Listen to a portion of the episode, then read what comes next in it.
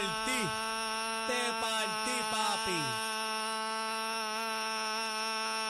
Acabo, acabo sí, por ahí pegado. Eh, sigue, sigue. te sigue partí como mañana. albellana, te partí, loco. te partí, Estás papá. loco, papi. te Estás partí. bien loco, estás bien loco, papi. ¿Qué pajo? Bien ¿Qué loco. pajo? ¿Qué pajo? Oye, te quiero con la vidita. Regresamos a la manada de la Z aquí por Z93. Cacique, Bebé Maldonado y este que está aquí, Aniel Rosario. Cacique, yo no sé si tuviste la oportunidad de ver los videos que salieron eh, sobre la guerra de Rusia y Ucrania, eh, donde las fuerzas, ¿verdad?, ya se retiraron de la ciudad más importante eh, de Ucrania, que es Kherson. Y entonces vimos este, a los, ¿verdad? los soldados de guerra llegando a casa de sus familiares. Eh, fue impresionante, bien bonito, ver a sus madres, las abuelitas, reencontrarse nuevamente.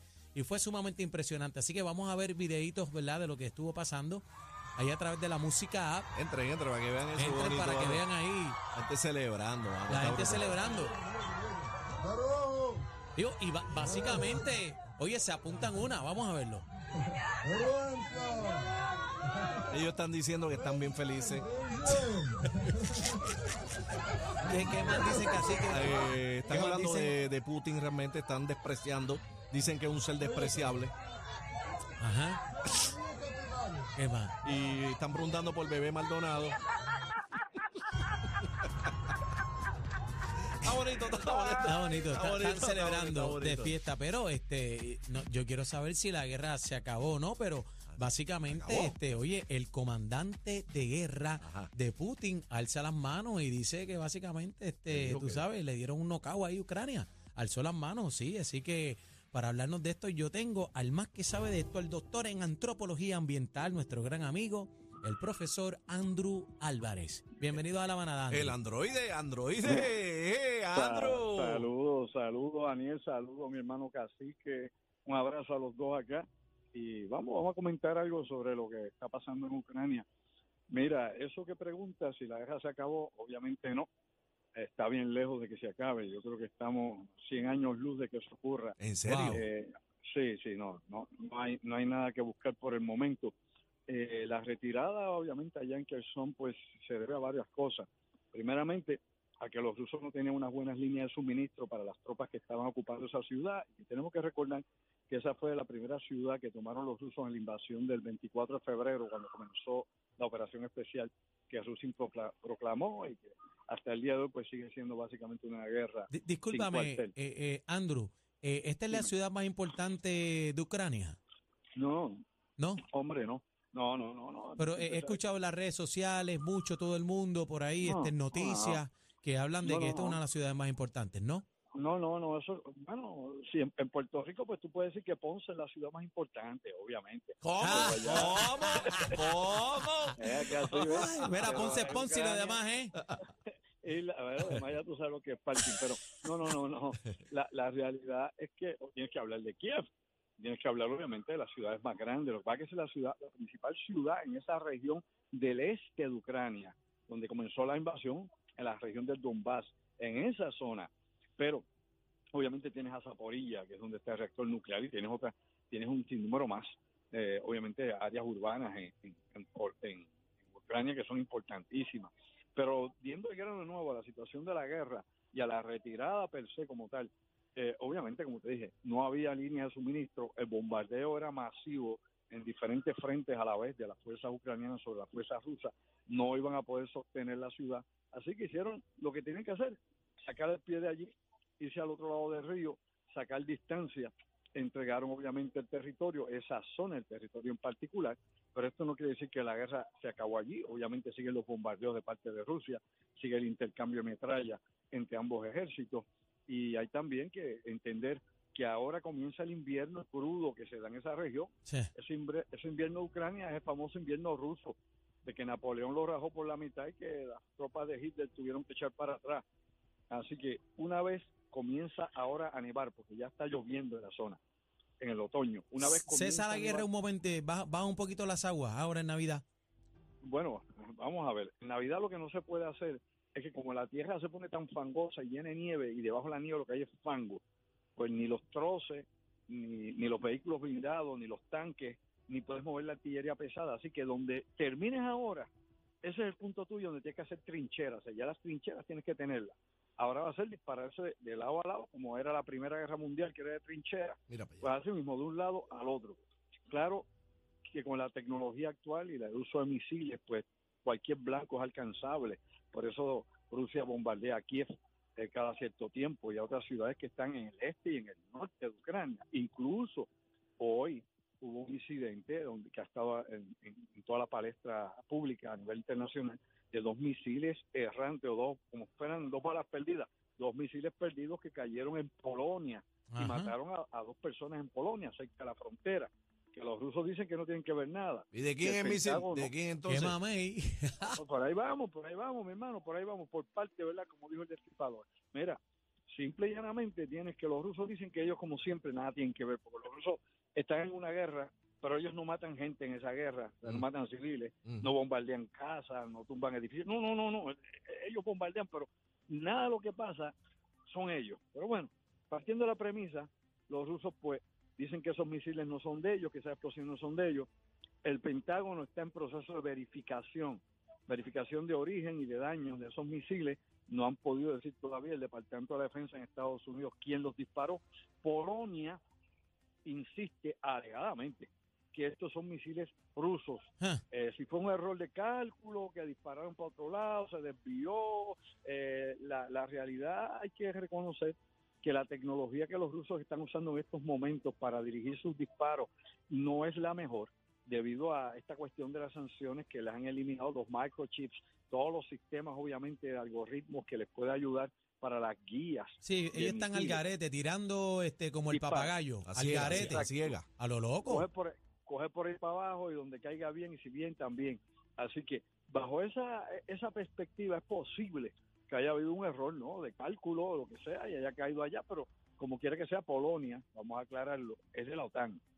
Eh, a- a- ahí, ahí te iba a preguntar, ¿qué va a pasar si eh, se confirma que estos misiles eh, son rusos? Bueno, pues ahí empezará una discusión, no, no creo que vaya a haber ningún bombardeo, ni vaya a haber una Pero cruzaron, cruzaron la raya, este, Sí, pero sí, Andrew. pero pudo, pudo pero haber sido un error. depende. Exacto, todo puede ser un error. Mira, por error, para que sepamos. Mira, si tú te vas a la década de los 80, por un supuesto y alegado error, un destructor de Estados Unidos destruyó con dos misiles a un avión de pasajeros iraní y mató 187 personas civiles por un error. Y así vamos a poder buscar muchos lugares, inclusive allá en Ucrania, hace unos años atrás, cuando aquel avión de Indonesia pasaba por arriba y lo derribaron con un misil de fabricación rusa. Nunca dijeron si fueron los prorrusos, si fueron los ucranianos o fueron los rusos per se. O sea, eh, aquí ha habido muchísimos errores, pero bajo esos errores, pues lo que se busca es si hubo mala intención o no, o si es un ataque premeditado contra el territorio soberano de Polonia. Si se probara que fue un ataque contra el territorio de Polonia, ¿verdad? Deliberado, pues entonces podría haber, obviamente, consecuencias, podría haber este, represalias militares. Pero por el momento todo eso está bajo investigación y como siempre te digo, los rusos lo niegan. Nosotros no, fuimos aquí, nosotros acabamos de llegar, no, sabemos nada de lo que ha pasado aquí. De nuevo, la cuestión de la guerra. Mira, aquí es donde viene el punto más álgido de la guerra, más difícil. Y es que, por ejemplo, eh, Zelensky, que habló hoy allá en el G20, vía obviamente a nivel virtual, estuvo comunicándose allá en la reunión del G20 que abrieron con él. Eh, él dice que este es el momento para hacer terminar la guerra, ¿verdad? Y que para terminar la guerra, Ucrania pide que Rusia entregue los territorios que se apropió y los territorios que ha ingresado, ¿no? Que ingresaron ellos con, con- su consulta Baratex a, a la Federación Rusa, que los devuelva y que incluso devuelva Crimea, que la tomó de la misma manera en el 2014, la península de Crimea. Sucio difícil. Entonces, ¿qué dicen los rusos? Bueno, pues los rusos dicen, Vladimir Putin con su boca de comer, ¿qué dijo hoy? Pues me lo dijo, mientras Zelensky sea el presidente de Ucrania no hay nada que hablar. Ah. No vamos a hablar. Y no importa quién venga y que quiera que yo entregue los territorios de nuevo que ya integramos a la Federación Rusa y que entregue a Crimea, sepa que no hay nada que hablar. Y ambas partes dijeron, bueno, mientras sea así, ni yo dejo de pelear, ni yo tampoco. Bueno, y Así que no entonces hay que, que- acuerdo. que- que no hay acuerdo, ¿qué va a pasar aquí? Hasta que se salga un misil de esto y caigan donde no tiene que caer y entonces aprieten el botón rojo. Bueno, aquí habrá que esperar a ver, eh, primeramente en algún momento uno de los dos lados se va a cansar, se va a desgastar, o los dos lados a la vez, y van a tener que buscar algún cese al fuego. A eso es que están apostando, ¿no? eh, los grandes intereses internacionales, inclusive no el, el, el, Comité de Seguridad de las Naciones Unidas, eso apuestan los europeos y ahí apuestan los americanos. Claro, puede haber otra cosa. Si hubiese un cambio de mando en Rusia y Putin desapareciera del panorama, podría haber una negociación rápida y terminar la guerra por la vía rápida. Fácil. ¿Y eso puede, eso puede pasar en, este, en Rusia? Claro que puede pasar. Lo que pasa es que nadie tiene certeza y lógicamente Putin no es un tonto. Putin es un tipo que era obviamente agente de la KGB, un tipo malicioso, entrenado y preparado. O sea, un tipo muy difícil. Pero nada está, escrito, nada está escrito. Todo puede, mira, mira, mira Revolú en Irán con, con las mujeres. Eh, no, o sea, bueno, lo, lo de Irán, lo de Irán está encendido, ya tú sabrás con la cuestión de la pena de muerte, eh, ya, ya, ya, ya condenaron a uno y, se, se, asume que podrían haber miles de personas condenadas. Hay que recordar que la mayor parte de las personas detenidas por las protestas son mujeres, que serían las que serían ejecutadas, miles de mujeres en Irán. Y al otro lado, oye, mientras Irán está con eso, está bombardeando a Irak. Irán está bombardeando a Irak, en la zona y la región donde viven los kurdos, el Kurdistán alegadamente acusa a los kurdos de haber llevado a cabo el ataque terrorista la semana pasada, que mató cuarenta y pico personas, y está en estos momentos pues bombardeando allí. Y de la misma manera este, tienes a Turquía en las mismas, bombardeando también, acusando a los kurdos de terroristas, una mujer eh, kurda que puso alegadamente una bomba, y después dicen que no, que no era kurda, que era otra cosa. Bueno, el mundo es un mundo de mentiras. Y está, el, loco de Corea del Norte amenazando y, el otro día zumbaron un, misil, fue por encima de Japón, ¿qué fue lo que pasó? ¿Por China? ¿Por dónde fue? Sí, sí, por arriba de Japón, sé que Japón y, tiró otro misil que cayó en la frontera marítima con Corea del Sur. Y esa fue el que más, más agite eh, trajo porque agitó a las tropas de Corea del Sur y a las fuerzas de Estados Unidos. Y hay que recordar que se supone que en las próximas semanas, en algún momento, va a haber una nueva prueba nuclear de Corea del Norte. Así estamos, estamos con todas estas cosas a la vez en el mundo, con la recesión que tenemos ahora que empezó, con la inflación que tenemos, con el cambio del clima. Bueno, mira los pavos. mira los pavos cómo están, que la gente la gente hoy matándose eh, en los centros comerciales buscando un pavo. Eh, Andrew, ¿qué está pasando eh, en el mundo y, y esto va, a seguir va, va, a seguir para adelante, los precios subiendo, la inflación va a seguir para adelante. Eh, ¿De qué nos tenemos que preocupar nosotros, Puerto Rico, que estamos aquí pendientes al mango y al ojo virado y a la gallina tuerta? ¿en, qué, ¿En qué nos afecta todo esto a Puerto Rico? y en el chisme político, en la bobería, en la sanganada y en lo que canta el reggaetonero. Bueno, aparte de toda esa bobería, ¿verdad? Este, al paso que va el pavo, mejor te como una langosta y la pasas mejor. aquí pide que hay. Pero, pero, pero, pero, eh, hombre, la inflación va a continuar, va a seguir subiendo los precios. La recesión lo que va a traer es que van a haber menos empleos disponibles. ¿Tú me entiendes? Van a haber menos ganancias de las corporaciones, específicamente de los pequeños y medianos, eh, obviamente empresarios. Y eso aplica a Estados Unidos como a Puerto Rico, como al resto de Latinoamérica y donde quiera que pique el pollo. tenemos una situación crítica y esta, y esta guerra de Ucrania, pues obviamente empeoró todo esto. Y mientras esa guerra continúe, va a seguir el alto costo del gas natural. la gasolina, la gasolina está a peso.